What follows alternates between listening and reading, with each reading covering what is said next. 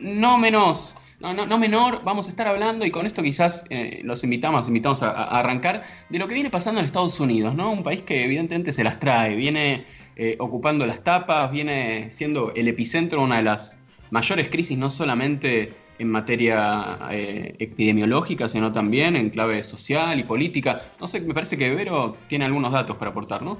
Sí, bueno, como decías, Estados Unidos sigue siendo el epicentro de la pandemia, tiene hasta el día de hoy 19 millones de contagiados de coronavirus y 108 mil fallecidos, si bien también hay un dato alentador precisamente de Nueva York que en los últimos días no registró muertos y estaría empezando a abrir las actividades este lunes. De todas maneras, el dato más alentador de todos que surgió ayer y que era contra todo pronóstico, nos dejó a todos con la quijada por el piso, decía Gaby Frías en la CNN, es que ustedes venían siguiendo, me imagino, los datos de desempleo, ¿no? 20 millones de desempleados en Estados Unidos, pero aparentemente, según el reporte de lo que fue el mes de mayo, esto se estaría revirtiendo. La desocupación, así como fue de 14,7 en abril, fue en mayo, bajó a 13,3%. Parece poquito, pero en este contexto de pandemia, repetimos, en el epicentro de la crisis del coronavirus, eh, pudo crear Estados Unidos nada menos que 2.500.000 puestos de trabajo adicionales, lo cual es un montón. Eh, aparentemente, según tibias estimaciones, podría indicar que esto es un común parate al proceso eh, de, escalada del desempleo que parecía vaticinarse en Estados Unidos. De hecho, se estaban esperando cifras de 20% de desempleo y de repente es, no solo que eso no ocurrió, sino que bajó a 13,3. Se hizo mucho foco también en estos 2.500.000 puestos de trabajo, bueno, cómo se distribuyeron.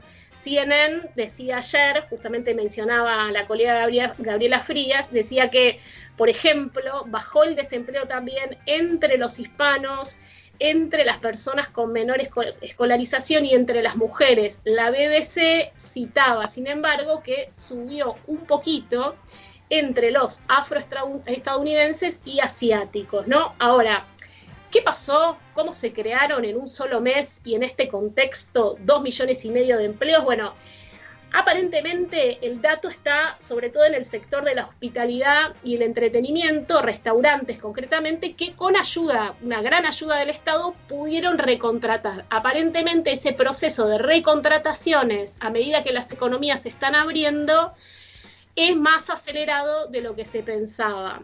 Recordemos también que no solamente para lo que es el empleo en Estados Unidos, sino lo, que se está viendo para lo que puede llegar a ser la recuperación de las economías del mundo, eh, los analistas, eh, para simplificarlo, ponen como tres modelos. Uno sería el de la B, que es el escenario más esperado, más deseable, si se quiere, ¿no? Caída pronunciada, subida luego igual de pronunciada.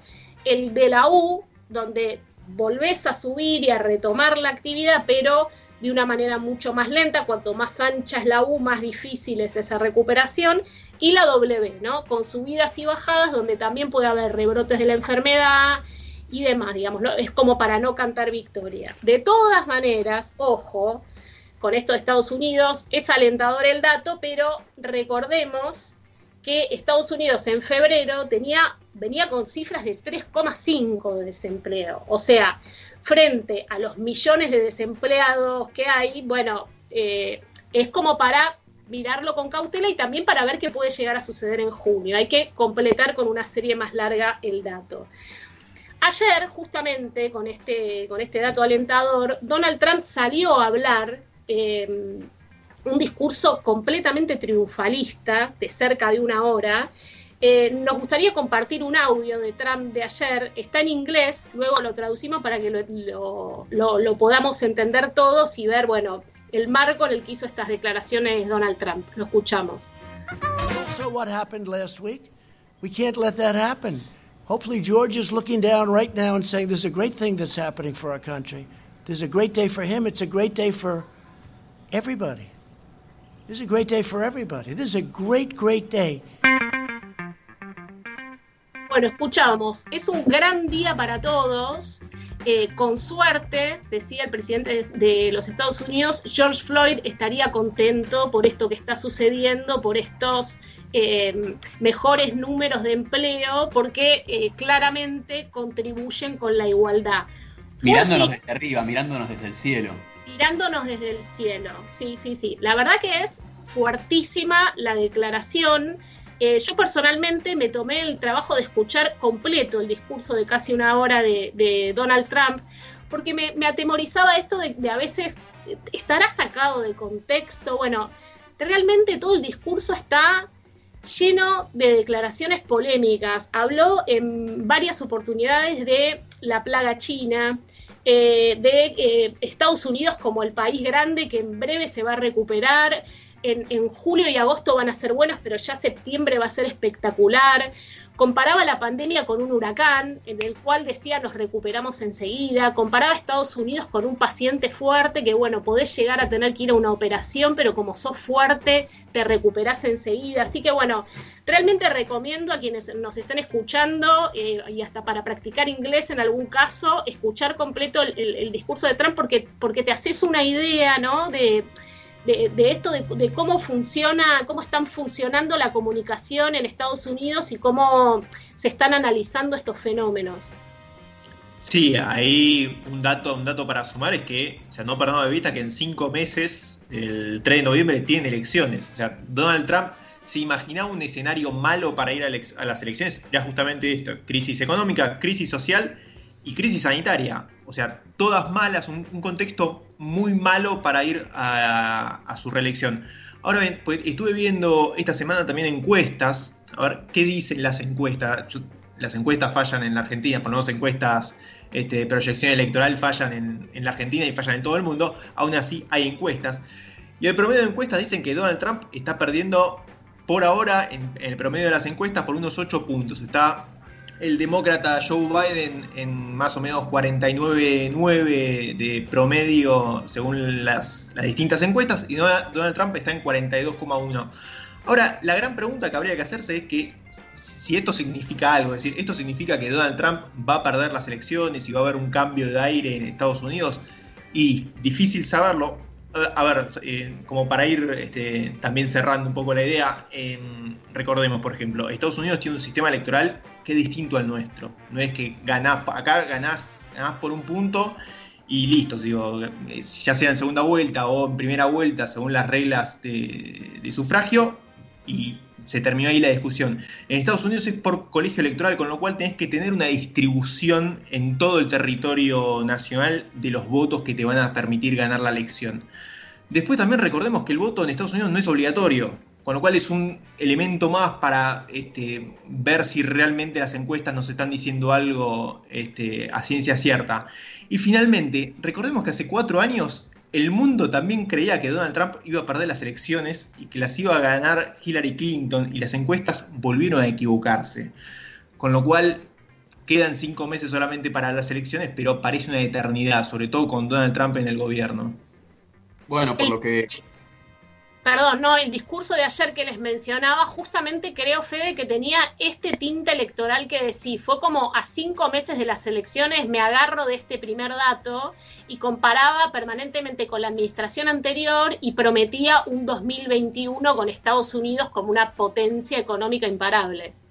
Sí, sobre todo, por lo, que... Sí, dale, dale, metelo. Eh, para, para cerrar la idea, justamente lo que digo es, eso que decís, Vero, es tal vez acá tenemos la visión de, bueno, ya está, Estados Unidos está en llamas, ¿cuándo va a renunciar Donald Trump? Bueno, eh, la realidad no es esas para los estadounidenses. No, tal cual, justamente en relación a ese, lo que decías vos, Vero, quería quizás hacer una acotación, un, comentario.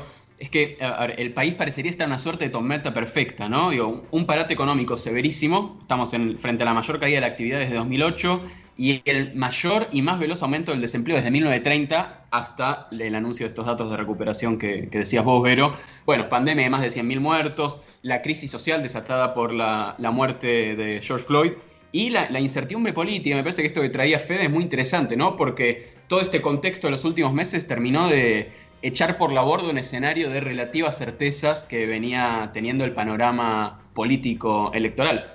Recordemos que veníamos de un Trump con un liderazgo eh, consolidado al interior del Partido Republicano, con una validación social inusitada en relación a lo disruptivo que ha sido su presidencia, eh, con una economía relativamente saludable hasta el 19, que venía de salir indemne ni más ni menos que de un juicio político. Y entraba este 2020 con altas chances de obtener la, reelección hasta hace pocos meses.